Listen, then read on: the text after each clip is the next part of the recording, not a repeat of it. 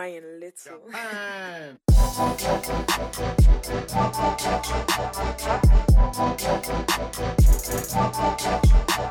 Hey, ¿qué onda a todos? Bienvenidos a Where's the Coffee. Mi nombre es Juan Pastén. Hey, qué rollo, yo soy Mario Duke y el día de hoy tenemos acá en el podcast a dos invitados que ya teníamos rato queriendo tener por acá. Este, sus nombres, eh, Linda y El Pana o Evilla. Eh, son dos personas que sentimos que tienen una historia muy interesante, una perspectiva muy este, diferente de lo que es Tijuana y, y queremos, que, queremos que nos compartan un poquito, ¿no? Entonces, eh, antes de empezar, eh, si quieres empezamos introduciéndolos. Simón. Este, ¿Qué onda, Linda? ¿Qué, qué nos cuentas de ti un poquito? Hola, este, ¿cómo están? Muchas gracias por la invitación. Eh, bueno, eh, yo soy venezolana. Eh, llevo aquí dos años en México. Eh, soy cocinera profesional. Y antes de eso era abogada, pero bueno. Larga, Órale. larga historia. este. Y bueno, aquí sorprendida con, con, con toda la cultura y todo el recibimiento que nos ha dado Tijuana. Si me preguntan en qué lado de México quisieras vivir, bueno, yo respondería Tijuana. A huevo.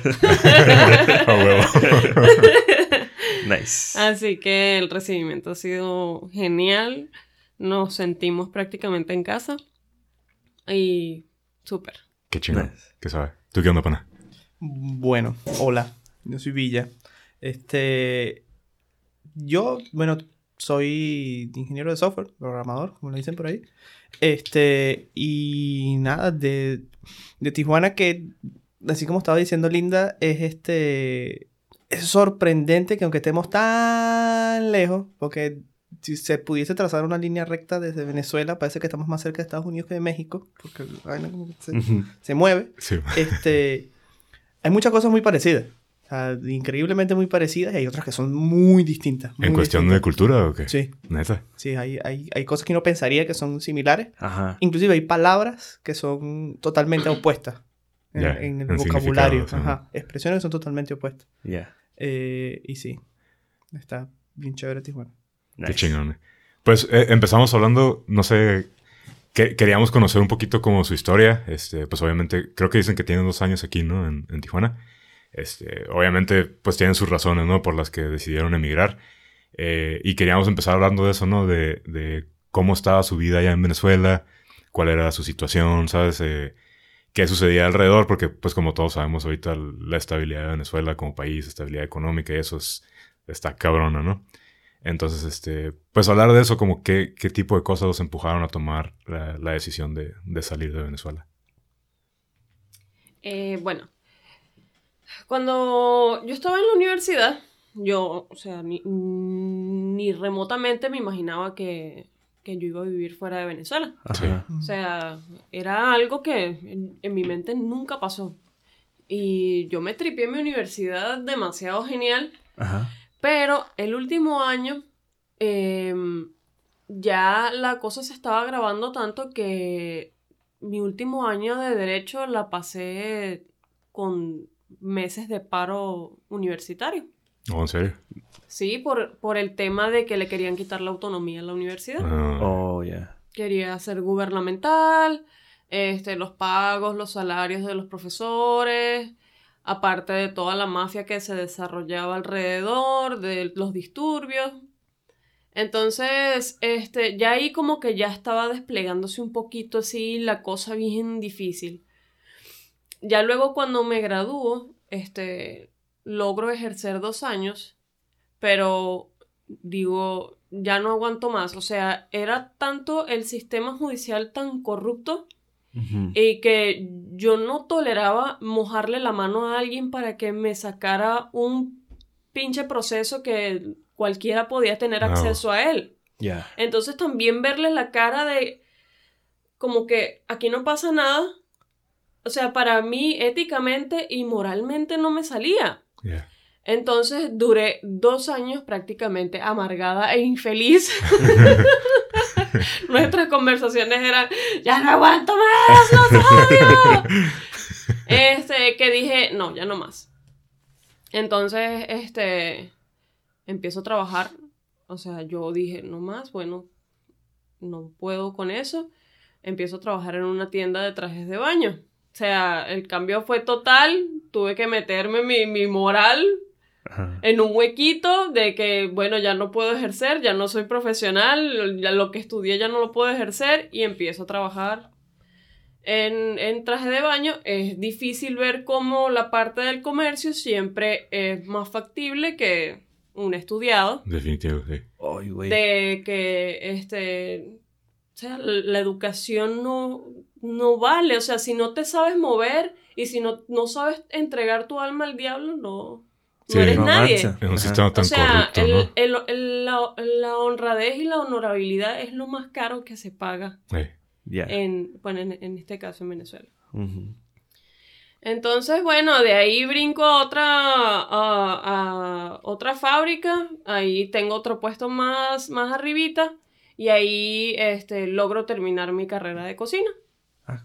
Y este, ahí trabajé hasta venirme, logro graduarme, logro dar clases en la escuela, este, pero era ya que yo tenía que tener cuatro trabajos para nada más comer y mantener la casa. Chingas. O sea, era una explotación anormal y era mi juventud pasar así.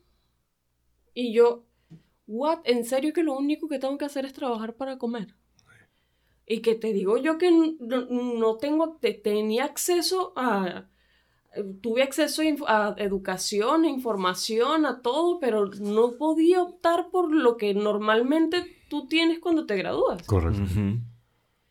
Y en uno de esos arranques de molestia le digo a, a Villa, ya no aguanto más, nos tenemos que ir. Ya nos tenemos que ir. Y es así como que nos cayó el 20, porque tampoco nosotros avanzábamos en la relación. O sea, Ajá. Sabíamos que si nos quedábamos en Venezuela, eso no iba a, a seguir porque no teníamos ni, ni siquiera para, para rentar una casa juntos o para vivir juntos, apenas de todo mi tema cultural con, con, con la relación que tenía con él. Sí. Ajá. Entonces ahí como que se empezaron a mover las teclas. Y, Y ahí fue- entra, ahí entra la historia de Villa. A ver, pana. Eh, de hecho, justo por esos, por esos momentos, ahorita estaba recordando que hay una frase del, del el, el padrino. Sabes que el padrino llega un momento donde el padrino decide, ya, suficiente ya malandraje, voy a cambiar tal. Y Mm. no sé a quién, cre- creo que cuando sale del hospital que, le- que, le- que, que lo, que lo, va- que lo, la balacera esa, que, que es un desastre, Ah, sí. Le, le dice a uno de, la- de las hijas, eh, ser honesto es un negocio muy peligroso. Nosotros huevo. lo vimos de... de- Sí. De primera de mano. primera mano, pues. Sí. Sí, sí es así. Entonces, este... En mi caso, bueno, ¿qué fue lo que pasó? Yo... eh, yo dije, yo cuando tenía la universidad, a mí me pasó lo siguiente. Yo, bueno, le, le echaba muchas ganas a la universidad. Este, decidí que iba a hacer todo lo, lo que podía en, en la universidad. Entonces hacía cosas que no tenían nada que ver con mi carrera. Por ejemplo, me metí en un club de debate, aunque estaba estudiando la computación. y cosas Ajá. así bien, bien nada que ver. Y bueno, al final, eh, este, en una de esas actividades que no tienen nada que ver con mi, con mi carrera, eh, salen varias oportunidades como para ir a otro sitio a discutir. ¿Me explico? Ya. O sea, eran, era un club de debate. Ajá. Eh, ahí es donde, donde conozco a Linda en una, en una de, esas, de, de esas competencias. Eh, y es en una de esas competencias donde conocemos a México. pues. La primera vez que, que conocemos a México. ¿A dónde llegaron? ¿O a dónde llegaste? Fuimos a... En esa oportunidad fuimos a Puebla Ah, ok. y fuimos a Cancún. Ah. O sea, fuimos, Ok. fuimos como a, a visitar varios, varios sitios. Ah, Ya. que sabe. Y... Pero fue, fue, fue muy sufrido, pues. O sea, fue, fue- Sí, costó ese mucho. viaje fue caótico. Costó mucho. Porque nosotros... Una de las cosas que pasa en la ciudad, que aquí también pasa, que es una de las cosas que es similar, es... Si bien se puede pensar que inclusive la- la- en la constitución, en las leyes, dice que cada estado se tiene que gobernar solo, que tiene que ser autónomo, Ajá. tiene que tener su propio presupuesto, todo tiene que estar. A la hora de la chiquita, a la hora de la verdad, todo está en la capital. Sí, todo. Sí. Entonces, no, no es verdad. Ujú. Y nos pasaba lo mismo a nosotros. Si nosotros, por ejemplo, teníamos un equipo buenísimo, o sea, tienes un, equipo de personas que, está, que es muy fregón, Ajá. no puedes llevarlo al máximo nivel. ¿Por qué? Porque no tienes los recursos a la mano. No porque no hayan, sino porque o no existan o no estén por ahí, sino Está en otro lado. están en otro lado. Sí. Y están en... Entonces esa, esa, vamos a llamarla desproporción, porque ni siquiera es desigualdad, sino desproporción de- de- del acceso a las oportunidades, se empezó a multiplicar, o sea, se empezó a acrecentar. Y así fue, eh, logramos hacer el, el- el viaje, fuimos, vinimos, pasaron un poco de cosas, hubo amigos que no pudieron regresar a Venezuela por ¿A persecución. por- sí. Y cuando, cuando volvemos, este, poco a poco, las cosas que pasaron me hicieron caer a mí en cuenta de lo mismo que decía Linda, como aquí no es que, o sea, porque yo tampoco tenía esa idea de, de hecho me costaba mucho pensar que no, te vas de tu país, no Ujú. me he ido de mi país, o sea, ¿para qué? Y entonces, eventualmente, llegó un día donde, este, fue así como, pasó lo mismo, trabajar para, para vivir. O sea, teníamos que, en, en mi casa, teníamos que trabajar todos Ya. para más o menos tener ahí un- una, un- una estabilidad. Y éramos, trabajamos, cuando trabajamos como cuatro. Y así, trabajábamos de sol a sol, pues. Ya. Eh, de hecho, estaba haciendo, in- intenté hacer una, una, una maestría y llegó un momento en donde la maestría se paralizó por lo mismo. O sea, el, el paro que, que mencionaba Linda se extendió hasta el punto donde fue insostenible, donde pasé casi más de dos semestres sin ver clase. pues. No. Y eso es a nivel de posgrado, o sea, la cosa es que tú, tú pagas y tal, pero ya no. O sea, están O sea, pagando, pero ir- no reciben ir nada. acceder a ir a la universidad era ya, era otro tema. Ya. Muy difícil. Es más, una vez recuerdo en la universidad que cuando estaba bien, bien feo en ese momento el, el asunto, teníamos que entregar un proyecto. Entonces la facultad de nosotros se caracterizaba por sentirse como aislada de todo el, tema político, pues no, no le importaba nada. Ajá. Y bueno, llegamos al, al- al donde empieza el, terreno de la universidad y habían caucho, como un campo de batalla, pues. Y nosotros, bueno, pero no hay nadie. Éramos cinco, me acuerdo. Bueno, vamos subiendo. A alguien se le ocurre que es buena idea sacar su teléfono para tomar una foto.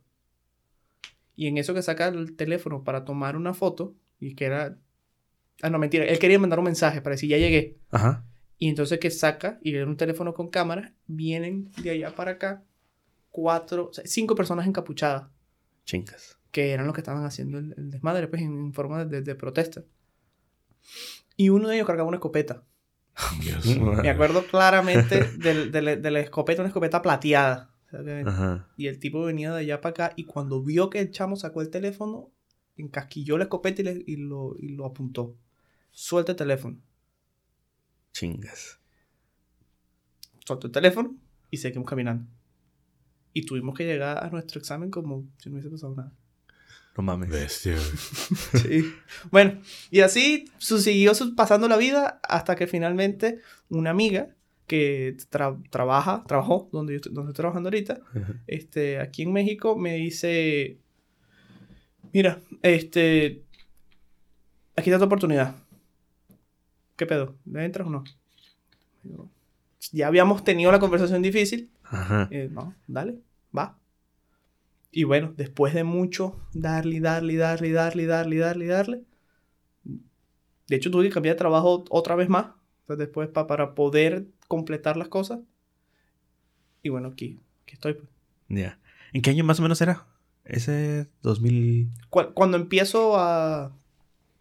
Mira, eh, eso fue... 2017. No, desde el 2016 estoy intentando hacer eso.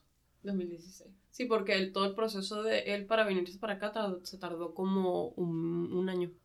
Oye, güey, ¿un año? Sí. Sí. De Para hecho, que yo- le salieran todos los papeles allá. Eh, Ya. Oh. Sacaron uno de esos papeles en ese momento, era, una, era la traba del año. O sea, era. o sea, si no era pagando, podías tardar. Bueno, uno, uno de, mi- de, de mis, de mis familiares, hay un papel que tiene más de un año tramitando y no ha salido. Ya. Más de dos años, perdón. No, manches. Madres. Y, y por muchas razones. Hay razones que son de, de traba total, de que no te quieren el papel. Ujú. Y hay otras que son de que para sacar el papel, bueno, eso estaba en una base de datos, pues. Ya. Se robaron todos los equipos. No No. manches. ¿dónde lo saca? Oh, No, y eso agrega de burocracia, güey, personal, o sea, es... Es un proceso lentísimo, me imagino. Y 2016 es precisamente como el año en el que, en el que repunta como la migración, ¿no? Eh, como gente que empieza a salir de Venezuela, empieza a ir a otros países. No sé, yo, yo tengo un amigo como que 2017 creo, se sale de Venezuela y se va, se va a Uruguay. Ujú. Y, y sí me dice como que es que todos mis amigos se fueron, ¿sabes? Como mis amigos, mi familia, como Sí. que todo el mundo se fue. Sí, do- yo creo que sí, en 2015-2016 es donde, como que como nos pasó a nosotros, fue como que ya no se puede más. O sea, ah, sálvese quien pueda, sálganse. Eh, Y eso es lo más triste, o sea, toda la, la- l- toda la fuga de, de cerebros es, es lo más grave de todo el asunto, porque ¿quién, quién se queda en Venezuela preparado? O sea, sí, no. ¿quién lo aguanta? Está, bien difícil porque, o sea, sí, sí, sí se puede. Es que eso es lo más eh, icónico del asunto. O sea, sí se puede hacer mucho dinero en Venezuela. O sea, no- y probablemente también de manera, eh, ¿cómo se llama? Totalmente dentro de los márgenes de la ley. Pero está muy complicado. Sí. Pero, o Sí, sea, me te- imagino. Y entonces el, el- Probablemente sería como un tipo examen... O sea, montar un negocio en Venezuela y que rinda sería un, un examen nivel legendario para un emprendedor. pues. Neta. Ese es el tipo de negocio que tienes que montar. O sea, no vas a montar un negocio por saber algo. No. O sea, eso, eso no es, no es el, el- el- cómo funcionan las cosas allá ahorita. Pues. Ujú. O sea, la, la- viéndolo probablemente desde un punto de vista un poco más eh, cuadrado, sería la clase media que se formó, que se estaba formando alrededor de tienes que estudiar, tienes que tener un título, el título te da, te garantiza que alguien te va a contratar en algún momento, Ujú. eso se acabó. ¿Por qué? Porque todo el mundo se cuenta que no es necesario. O sea, no- en este caso nos dimos cuenta en un momento malo, pero eh, hasta cierto punto es verdad. No deberías necesitar un título para poder o, o para montar un negocio. Eso no Ujú. es, eso, eso no es requisito en ningún lado. O sea, no necesitas un título para ser exitoso. Sí. Entonces, pero a nosotros nos tocó verlo a las malas, pues. sí. Como, ¡pum! Sí. Chingas. Pasó, pasó este año de, de- de- del, del trámite y todo el show. Llegaste. ¿Cómo fue, cómo fue ese, ese, esa llegada aquí a, a Tijuana? Ese año. Ese, el, el- el- es- ese tiempo en, en- que, que llego. Sí. Ah, bueno. Eh, Llegaste tú primero, ¿verdad? Sí, Sí. primero. El... Mira, ajá, se terminan todos los papeles y está bien, me, me toca irme. Y creo que la gente no estaba esperando que yo me fuera. O sea, No, lo, no, lo, no todo el mundo lo, lo vio venir. Entonces, cuando yo me fui, que eran las pocas personas que nunca dijo que se iba, Ajá. todo el mundo como que dijo, ah, chingado, que se vaina en serio. O sea, Pues- podemos sí. decir groserías, ¿eh? sí, sí, no, no, pero o sea, el, el- el- el- tema de que no les, no les caía como El 20, Wow, Ajá. como- Y entonces, eh, nada, la, el, bueno, pues, el armar la maleta, las despedidas, tal, no sé qué cosas, qué cosas iba a dejar, qué cosas me iba a traer. Ey. Bueno. Este, y al final, este, ¿cómo se llama? Decidí el, ¿cómo se llama? El, el día que, que me vengo, de, a- que sale pues el, el vuelo. Me, mi- me acompaña mi familia, me acompaña Linda, está todo el mundo en el aeropuerto. Bueno, yo salgo, ¿verdad? Y bueno, bien. Este, una de las razones por las cuales yo consigo la oportunidad es porque la esposa de un amigo, que era la que está trabajando acá, ella es budista y él también. Y entonces ellos me, Ah. como que me, me presentaron la oportunidad también de entrar al, a, a budismo y dije, Ajá. vamos a ver, pues, ¿qué tal? Y sí, entonces, la primera persona que yo consigo después de cruzar el- la aduana, pues, en el chequeo, donde tú entregas ya todas tus cosas y dices, bueno, Shaolin, me voy, fue una persona de, de budismo. O sea, la Ajá. primera persona que estaba ahí, pues, presente. Sí. Y yo dije, ah, no, entonces no, no, no estamos tan solos. Yeah. Entonces después, llegar a Panamá, en Panamá parece que había otra persona, era, era un, un odontólogo, que también se veía que no sabía, o sea, que se veía que se iba para no volver. Ajá. Y entonces me imagino que que sí, que- que tenía ese mismo sentimiento. Y entonces, para que no nos pasara nada, andábamos como pendientes del, del, del- ok, tal, aquí, es para allá, ¿cuál es tu puerta? Esto, lo otro. Bueno, ajá. O sea, ella agarra cuando tiene que ir, no me acuerdo cuándo tenía que ir. Y yo me quedo esperando mi, mi vuelo. Pero mi vuelo, mi vuelo sale. Eso fue en Panamá, Ajá. Ciudad de México. Y en Ciudad de México llegas de noche. De noche, Mm. todo cerrado, Ah, no hay nada, la soledad. Y yo dije, no, ya era la segunda vez pues que pasaba por ese aeropuerto, entonces dije, bueno, ya más o menos, me, me acordaba más o menos cómo era. Sí. Y, ok, llego, agarro mi, o sea, lleno la, la- las formas, tal, esto, lo otro. Y entonces el, el tipo de, de migración, cuando ve las cosas, me dice, se me queda viendo, ¿vienes a trabajar? Sí, vengo a trabajar. ¿Y cuánto te está pagando? Y, y así y, me Claro. empezar a, a- a indagar cosas y yo le digo, bueno, está bien, es su trabajo. Yo me, yo me imaginé que me iban a salir con, con, con alguna cosa así. Sí. Sí. Ah, tal, esto, lo otro. Y el tipo como que... Sí que sí se veía en la cara que quería como... Como que cuadrar algo como para... Como que quería buscarme una traba. Ajá. Y entonces, pero cuando se dio cuenta yo tenía visa de trabajo, así como que no puedo, o sea, quedaba No. ma- maniatado, pues ya está aprobado ya. Sí, Sí. Y... ¿Cuánto te van a pagar? ¿Con cuánto traes? Ah, qué chévere que la empresa te trajo. Pasa. Y bueno, nada, sigo, yo agarro mi, voy a la, a la banda donde sale el, el- el equipaje y me acuerdo que agarro el equipaje, me agarro mi maleta. Y en eso que estoy esperando, sabes que siempre anda el perro por ahí oliendo, o sea, Ah, huevo. o sea, había una persona, entonces ella estaba esperando su maleta y tenía una maleta. Y mi- ahorita, que, o sea, ya después de que llego y me, me pongo a rebobinar, en ese momento iba el oficial con, con el perro. Cuando la muchacha se da cuenta que está el oficial con el perro, se va. Se aleja, pues. Ajá. Pero deja la maleta grande. Y estaba esperando otra. Sí. Y el perro se para al lado de la, de la maleta. ¿De la tuya? No, de de esa. la de la, de la Ah, de la muchacha. Ajá. Chale. No mames. Y bueno, nada. Rápido, vámonos. No es que también te Sí, caigan a güey. ti por... Sí, güey. Sí, y bueno. nada, salimos y después fue a esperar toda la noche peleando con el sueño. Yo tenía ahí ya que 18 horas despierto ya, en ese momento. Ah. Ok, ya yo, yo sabía que tenía que, que- que hacer la fuerza. Ah, Bueno, ok, todo muy bien. Siguió, siguió, siguió y ya después. o sea, y entonces ya tenía acceso a internet, podía hablar. Entonces, pelear con el sueño. Sí, Eh, no. no, tienes chance para equivocarte. O sea, de, de- no te puedes quedar dormido para perder el avión. no, ni de Sí, pedo. bueno. Y entonces, bueno, peleando con el sueño, tal, sí. Cinco y media de la mañana, llega el avión. Pasajeros del del vuelo de Tijuana, ciudad de Tijuana, por favor, ahora. Ok, dale, te montas. Ya, me dormí hasta que llegué. Y aquí cuando llegué, este, me recibieron, tal, el, el, el abrazo, esto, lo otro.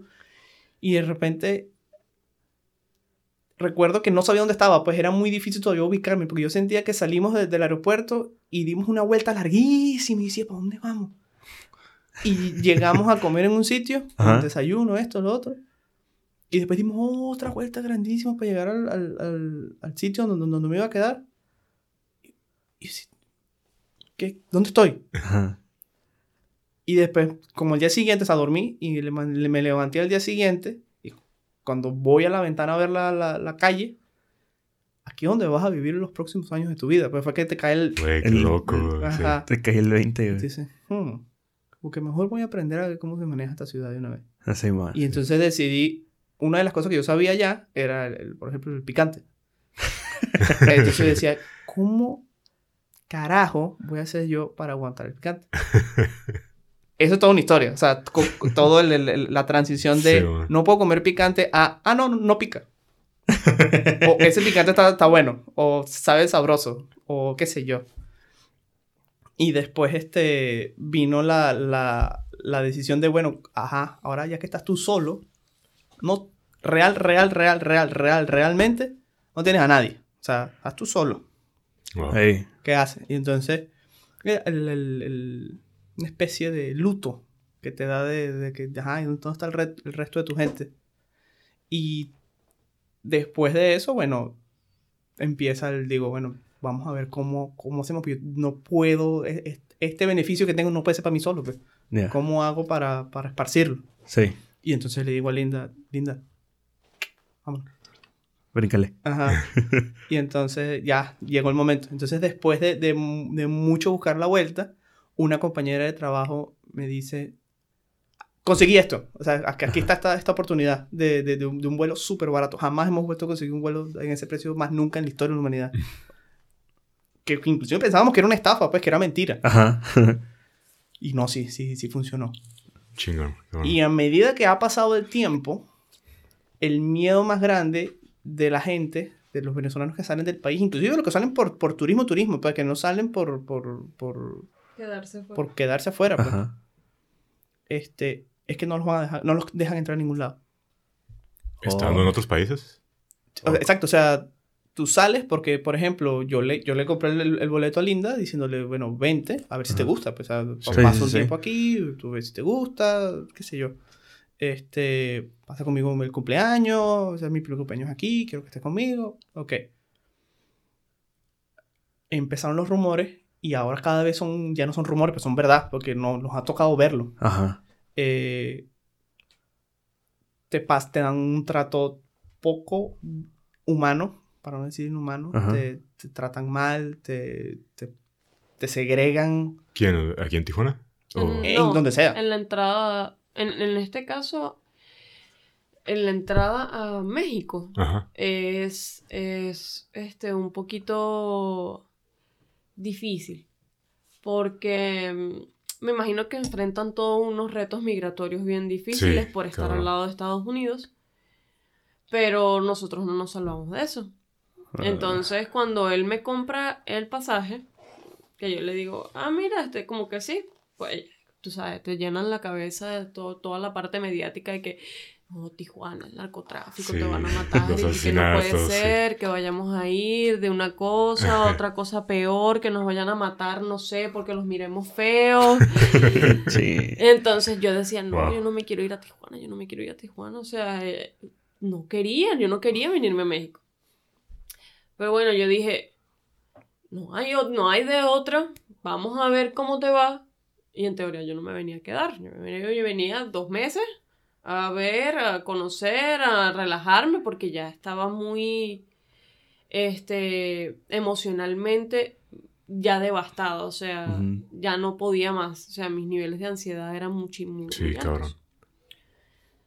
Bueno, se compra el pasaje. Las dos semanas que, yo no sé, como que Instagram te huele el miedo.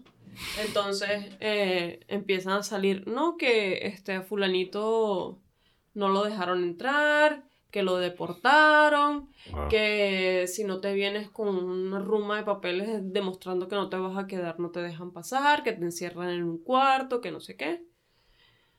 Y entonces yo ahí adelgacé, que yo parecía, no sé, un zombie viviente, güey, caminando, blanca, pálida, delgadita, de la, de- del, del susto, del miedo. Ajá.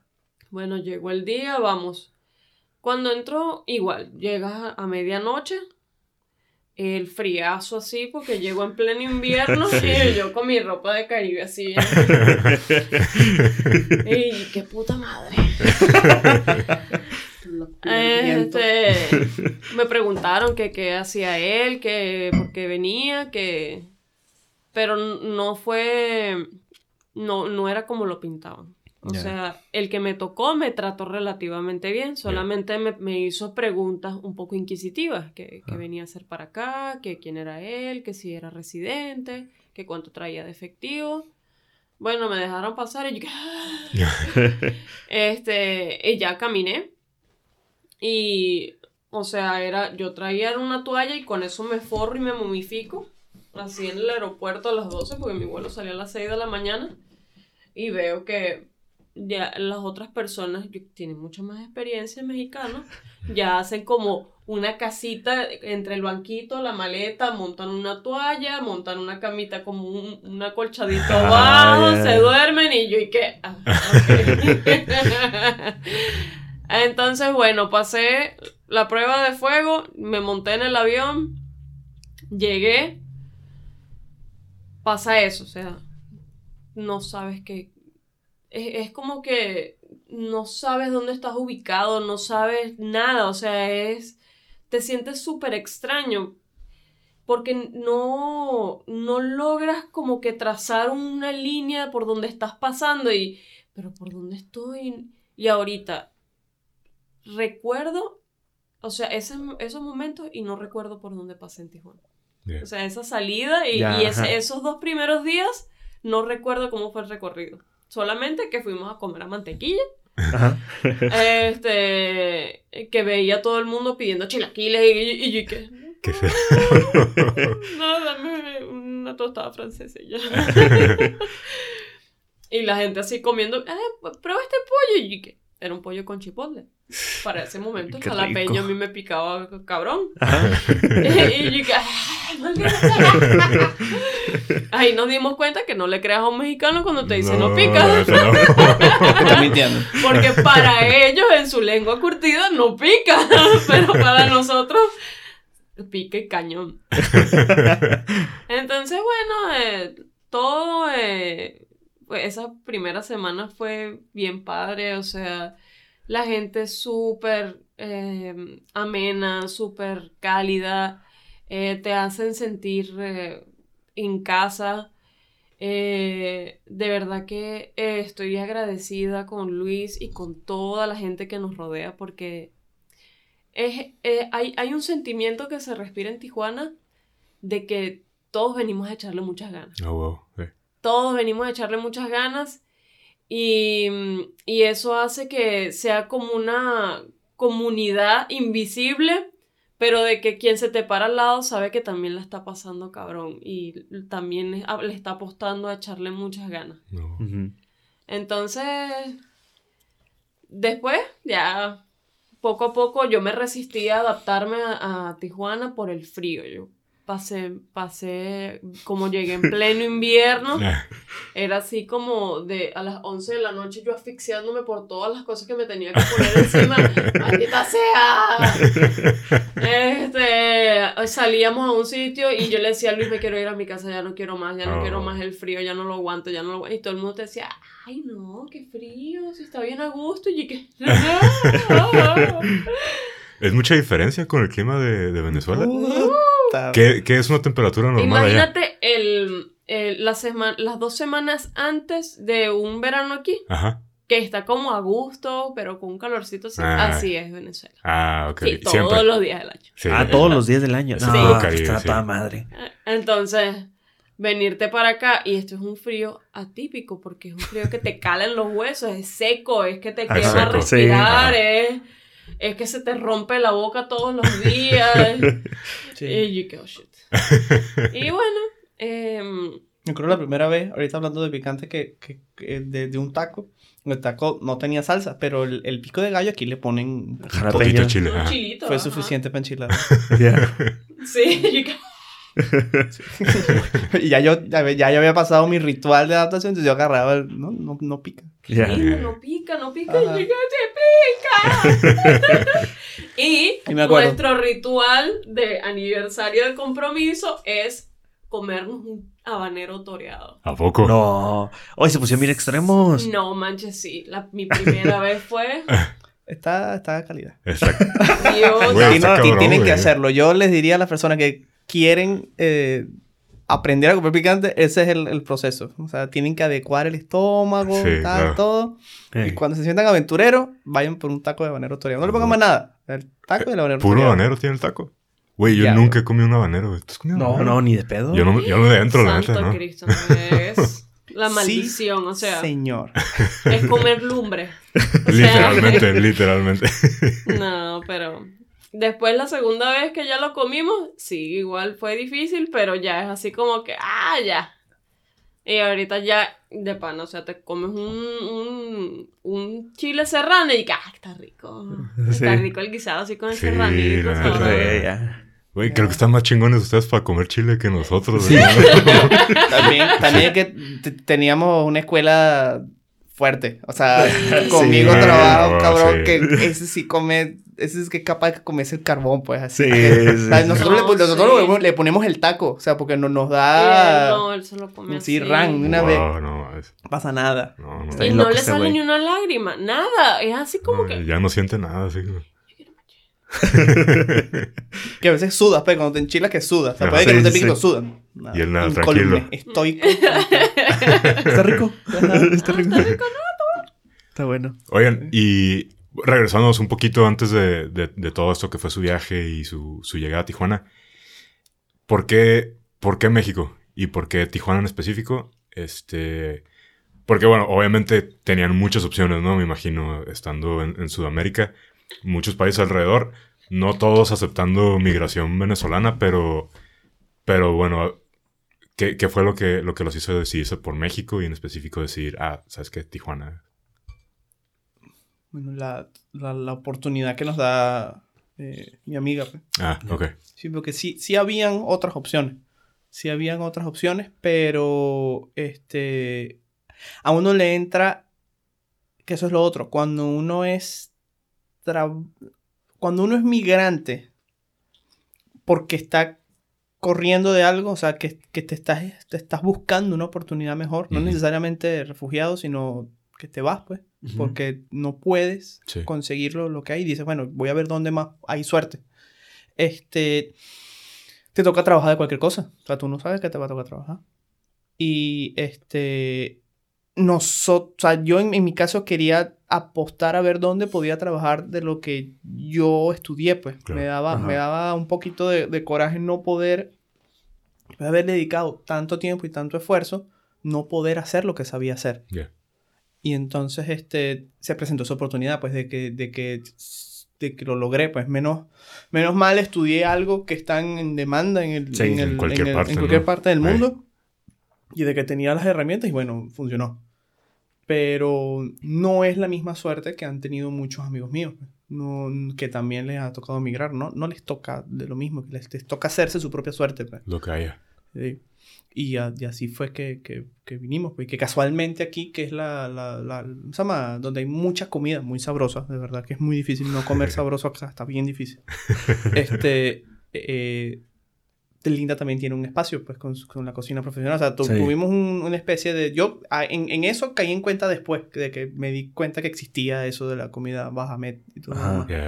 Pero, pero sí, fue esa oportunidad que nos dieron, que nos dio mi, mi amigo, pues. Además que este y todos los países de Sudamérica ya presentaban, como este tú bien lo comentabas, de que ya había un pico de migración masiva. Eh, ya escuchábamos de que muchos países este, ya había un poco de xenofobia Mucho con racismo, respecto sí. a nosotros y nos dio así como miedo y le agarramos con un poco de recelo a, a- a experimentar en esa parte de, de allá abajo. Sí.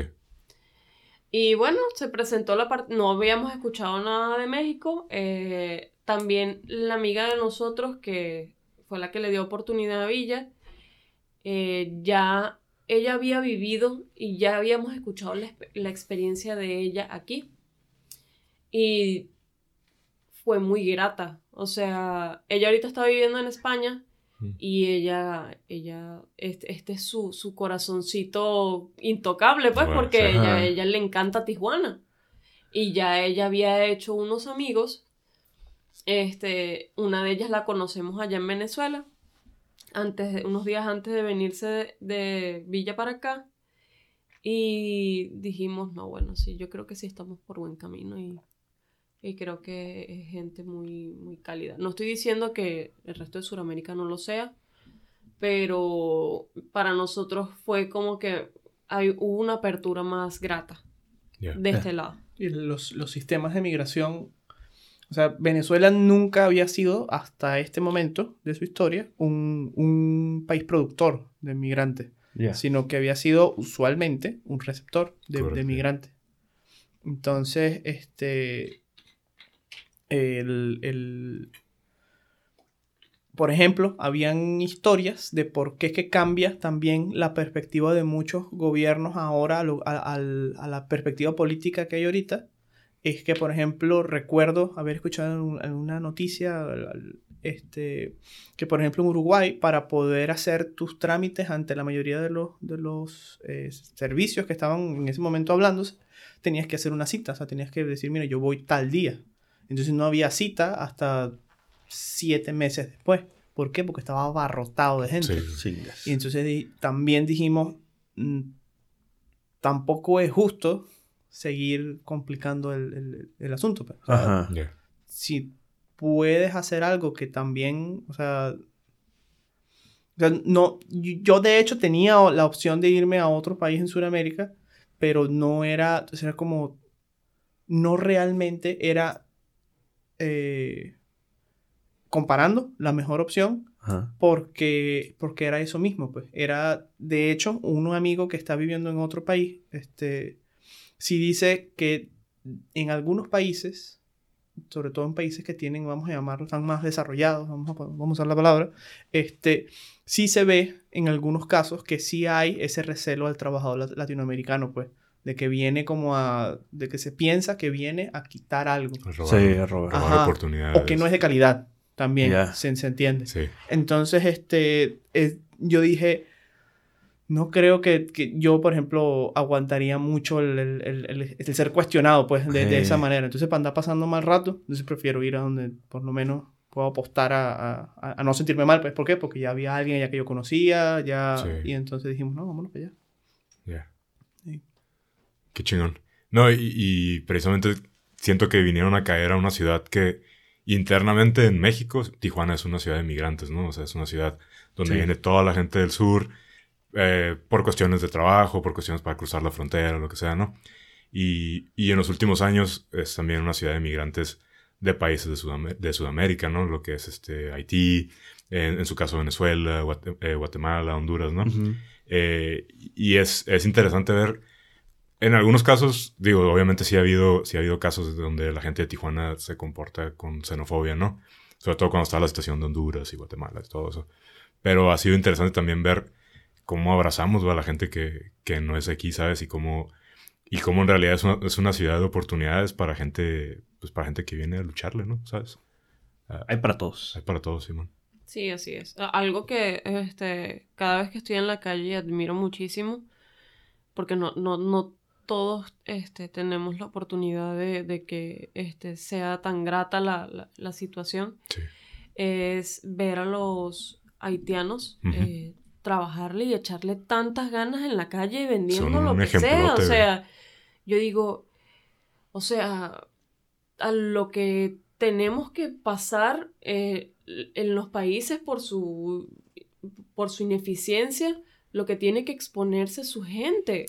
O sea, a, tantas condiciones tan precarias cuando tú naces con derechos a una vida digna y ellos no les, o sea, no les importa y, y ahí, ahí los ves, ahí los ves echándole ganas, llevando sol, llevando, vendiendo lo que sea.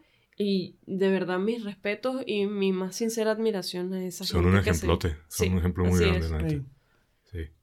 De hecho, el, el pues se llama? Eh, y aquí me... Es una... Es una cosa que me, me parece muy, muy... como rara. A sabiendas de la... De la de la variedad de gente que llega a, Tijuana en sus amplios espectros. Por ejemplo, tenemos gente, eh, por ejemplo, al lado de Cervecería Tijuana queda una, hay, un, una representación consular de un país, es europeo, ah, creo que es de República Checa, no sé. Este, hay mucha migración china también, hay mucha migración ahora también de Haití, hay mucha migración de Centroamérica, hay mucha migración de Sudamérica, donde los idiomas no son el español y el inglés. Sí esa preparación no la tienen la mayoría de los eh, funcionarios. Sí, y nosotros tampoco, de que pensamos que lo único que se va a hablar aquí es español e inglés. No, no todo el mundo habla español e inglés aquí en esta ciudad. Sí, Entonces, eso hay que tenerlo siempre, siempre en cuenta, pues de que tú no sabes por qué está pasando esa persona, no sabes si siquiera habla español y no sabes si, si aunque supiese hablar español, si no es su lengua eh, madre, su lengua primaria, no sabe si lo va a poder hablar por lo que está pasando. Sí. Entonces, por ejemplo, una vez nos tocó ver una, una situación con una, con una señora asiática, o sea, de, de, de- rasgos asiáticos. Ajá. Este. Y.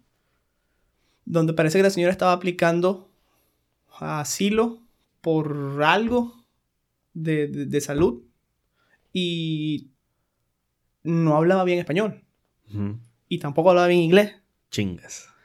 Pero ella necesitaba, o sea, se, notaba que ella estaba con sus documentos eh, viendo qué era lo que necesitaba. Mira, necesito que me ayuden. Y la Ajá. desesperación. Y la desesperación Sí, de la señora se sentía, pues, que, que, que no, no hallaba a quien le ayudara. Ajá. y que no parecía ser una situación fácil la que estaba pasando. Sí. Este, también vimos el caso de cómo eh, en, en una dependencia, este, como que quisieron achacarle a los haitianos que se había dañado el baño. Y uno de los haitianos que estaba ahí dijo, tú estás queriendo decir que somos nosotros, porque me estás viendo a mí. Y el tipo ya se le iba ahí a las manos al otro, pues, porque como tú a Sí. mí no me vas a venir a decir que nosotros somos menos porque venimos migrando. O sea, Claro. no. Sí. Y, el, y e- es, esas dos situaciones, de hecho, una de ellas las vivimos con un compañero de trabajo, o sea, que nuestro compañero de trabajo lo vio y quedó así perplejo, pues él dijo, yo no sabía que esto pasaba aquí, pues, o sea, que, que en mi país donde yo no trato a nadie así, sí hay gente donde se, sea, hay gente que trata a la gente así. Sí, muy cabrón. Ah, Y caímos en cuenta de que haciendo ya retrospectiva, capaz también en nuestro país pasó, como receptor de migrantes, Ajá. pasó y no nos dimos cuenta, pues. O sea, andábamos Cegados porque nunca pensábamos que eso nos, estaba, nos iba a poder Sí, pasar a nosotros. y no piensas como lo que está pasando la gente, ¿sabes? Como Exacto. que- Ajá. sí. Y, y pasa mucho aquí en, en México, o sea, nosotros los mexicanos somos como muy, somos culeros con, con las comunidades indígenas, ¿sabes? Sí. Eh, también hay mucho racismo, obviamente su lengua materna no es español, y si no sabes español, es como que aquí en México no tienes oportunidades, ¿sabes? Es el no saber la lengua más común, es como que, pues te chingas hasta que, hasta que te incorpores a nosotros, ¿sabes? Sí. Entonces, este, sí, por ese lado, pues sí, sí, sí se batalla un poquito en, en este país. Este, pues qué pedo, pasamos a, a otra cosa menos triste. Este, sí. Queremos, sí. queremos hablar un poquito, bueno, ustedes obviamente pues tienen sus dos años aquí en Tijuana y han estado conociendo un poquito la, la cultura, la comida, lo que se hace, lo que no se hace. Que queremos saber como qué les ha gustado Sí. de Tijuana y qué no les ha gustado. El frío, supongo. Aparte del frío, claro. No, empezando el frío. De mierda, o sea. Hay una relación amor-odio nada fácil Sí, no. con el clima que te con el clima. Este. Eso, de re- e- e- esa es una de las cosas, empezando por las que no, a mí, en, en mi, pa- en mi caso, no me gusta. Y ¿Todavía no te acostumbras al frío? Ya, ya estoy Ya un poquito más, más adaptada. Igualito, igualito lo odio. Sí, Y que maldita sea, todavía es febrero, quedan tres meses. Falta todavía, sí. Sí, de hecho. Este. Y ver esas situaciones así en, en algunas dependencias este, del gobierno. Esa- eso todavía tengo un choque bien difícil. Y también darme cuenta de que Tijuana es una ciudad súper potencial y de que no le dedican el, el- el proyecto y el apoyo económico para crecimiento turístico Sí. y para urbanismo. O sea, es un crecimiento desordenado que nos va a explotar en la cara en los próximos años. Y mm, simplemente porque todos están cegados a que hay que hacer dinero de alguna manera. Pero eso necesita una planeación. Y Sí. Tijuana se lo merece. Claro. Playa se lo merece. O sea, no puede ser que todo el mundo cruce Estados Unidos a ver las costas de Estados Unidos y porque te olvidas de que aquí tienes una costa muy hermosa de la cual puedes Disfrutar. este, disfrutar. En este caso fuimos hace como un mes a Mazatlán. Ajá. Ellos viven de turismo. claro. Sí. Y ver todo el casco histórico hermoso como lo tienen cuidado, sí. eh, el malecón, toda la costa como la tienen preservada, este, toda la atención que te da la gente tan alegre. Eh, Entramos un muchacho alegre y a huevo, ya bien música norteña, nosotros eh, comiéndonos súper, o sea, es, es algo que yo, teniendo dos años aquí, añoro para Tijuana. Ya. lo añoro de verdad, em, porque sí se lo merece. Si nos da tantas oportunidades y es una de las ciudades que produce más dinero en México, Yeah. Este, lo, lo merece, pues, porque no es justo que nada más se explote. O sea, es justo Sí. que también se le invierta, que se le dedique, que la gente se lleve una grata sorpresa cuando venga para acá y quiera regresar siempre. Claro. Ah. Y lo otro, la carne asada. O sea, para mí los tacos de asada son... Si a mí me dices, vamos a comer en un restaurante culito o vamos a comer tacos, yo prefiero irme a mi carrito de tacos a Ah, bueno, chingarme unos tres tacos de asada. Listo. Sí, están buenos. Sí, Sí, están buenos, sí, están buenos. Sí, están buenos. Sí, Esa, sí. esa de, de hecho, es, es tan interesante el tema de la, de la, de, de poder dedicarle al- algo a Tijuana que yo creo que Tijuana se ve. O sea, que, que, que esa, esa, esa, por ejemplo, eh, el tema del, del canal. Que Ajá. se ve que el canal hizo que Tijuana en su tierra se secara. Siento que lo mismo le, le está pasando, pues se está secando. Hay que, hay, hay que promoverla, pues. Sí. Porque chance hay, hay muchísimo. Por ejemplo, ¿cuánto, o sea, si tienes la frontera más, más grande del mundo, o sea, la frontera terrestre más, más, más transitada del mundo, lo- por ejemplo, tú ves cómo se embuda la llegada, por ejemplo, San Isidro, Sí. y cómo se desembuda del otro lado. Ajá. Entonces tú te das, te- esa, es, ese es el primer choque. o sea, es el- o sea, de, de- de cultura aquí, para mí es el- el- la primera gran cosa. Cuando vas cruzando, que vas caminando por la, por la peatonal oeste y vas para el otro lado, Ajá. así, o sea, se- cómo transiciona. Es, es uno de, de los choques culturales más grandes que yo he visto en, en- en mi vida. pues, No, no he visto otra cosa así. Y eso está muy bonito también. O sea, está muy, muy, muy interesante eh, que una ciudad tan nueva, o sea, históricamente, Ah. respecto al resto del territorio que tiene alrededor, Sí. esté al- al- al- a la par, pues. Además de la comida, a mí particularmente me gusta mucho el, el, el sentimiento como de que tiene la ciudad entre su comida, su bebida y su mezcla de cultura, tiene un sentimiento distinto. pues. Eso está bien, bien, bien suave. O sea, que tú vas por la calle y ves a la gente y hay de todo. ¿Me explico? No, no, es, un, es un crisol. O sea, hay- Sí. está todo mezclado. Entonces eso, eso hace que se parezca, se parezca mucho. A, a- o sea, yo, yo siento pues, que se parece mucho a algunas de las, de las cuadras donde vivíamos en Venezuela. Órale. Estaba todo mezclado. Entonces tú veías de todo. Sí. Ah. O sea, veías una persona, veías, qué sé yo, una persona que tenía un abasto y la persona era asiática. Veías caminando una persona que tú sabías que era europea. Entonces, el que estaba en otro sitio se veía que era totalmente de rasgos indígenas. Después veías a alguien mezclado. Después veías una persona con el pelo bien, en- bien enrolladito, bien, pero bien bonito. Y, a- y así, pues, o sea, se- se- eh, eso está muy, Sí, muy, la muy diversidad. suave. Sí. Eh, de las cosas así que me, que no, no creo que sean culpa de Tijuana, pero me, me parece que sí se puede hacer algo de la misma manera el tema de la basura. Ah, Es muy huevo. sucio, muy sucio. Sí. Entonces, pero está raro. O sea, está muy raro. Está muy raro cómo, cómo, cómo sucede. Sí, yo creo que nada más con el tema de la basura, o sea, bus- que, que debe ser una sola bronca. Y se nota que es un tema que está en el, en el, en el cocoro, como le dicen, de la, Sí. de- de la- de la gente.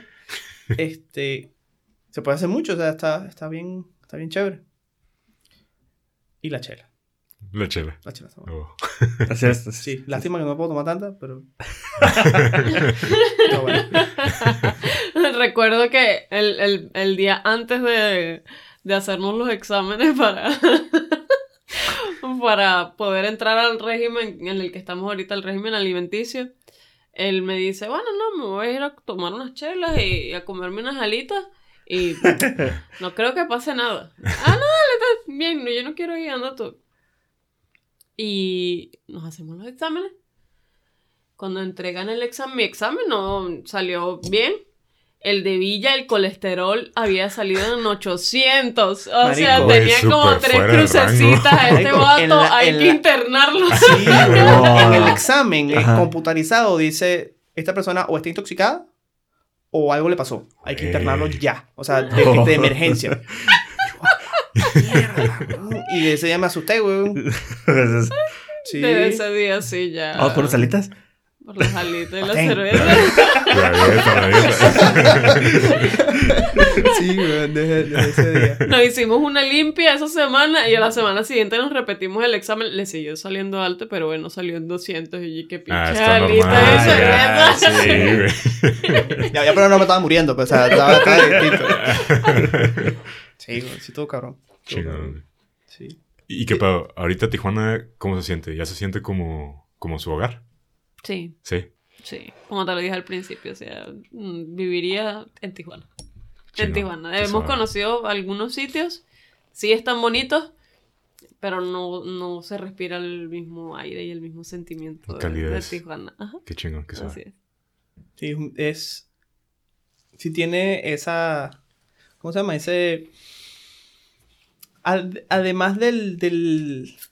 del aire, siento que hay como la. hay una esperanza, ¿será? Ujú. Este. Y que creo que vale la pena nosotros que venimos, o sea, que, que venimos a aportar un granito de diversidad al asunto. Este. as- recordar, pues, que quieran su pedacito de tierra, pues, sea, está bien bonito. Sí. Ya. Está bien bonito. Y que el- el- el- es eso, pues, de que uno, cuando nos ha tocado ir a otro sitio, está ese sentimiento que tenemos todos los latinoamericanos de que algo está mejor en otro sitio. Sí. No. No, no está. Está igual. No, güey. Entonces, quieran el, quieran, quieran el suyo, porque el, el tuyo hay muchas más posibilidades de, de, de, de que quede mejor. No, güey. Y quieranlo, pues. O sea, está muy fácil, está muy fácil quererlo. No, no, no está difícil. Sí, güey. Ah, güey. Qué chingón. Eh, Qué perro. Nice. Pues qué rollo. Pues, ¿Cerramos? Sí, vamos cerrando. Este, la neta, muchas gracias a los dos. Eh, como les dije, ya teníamos rato queriendo invitarlos. Teníamos dificultades técnicas porque no teníamos micrófonos para todos. Pero la neta, gracias por darse la vuelta. Nos encantó escucharlos, eh, saber su historia. Y pues qué chingón que andan por acá y que, que les ha dado una buena oportunidad el, el país y la ciudad, ¿no?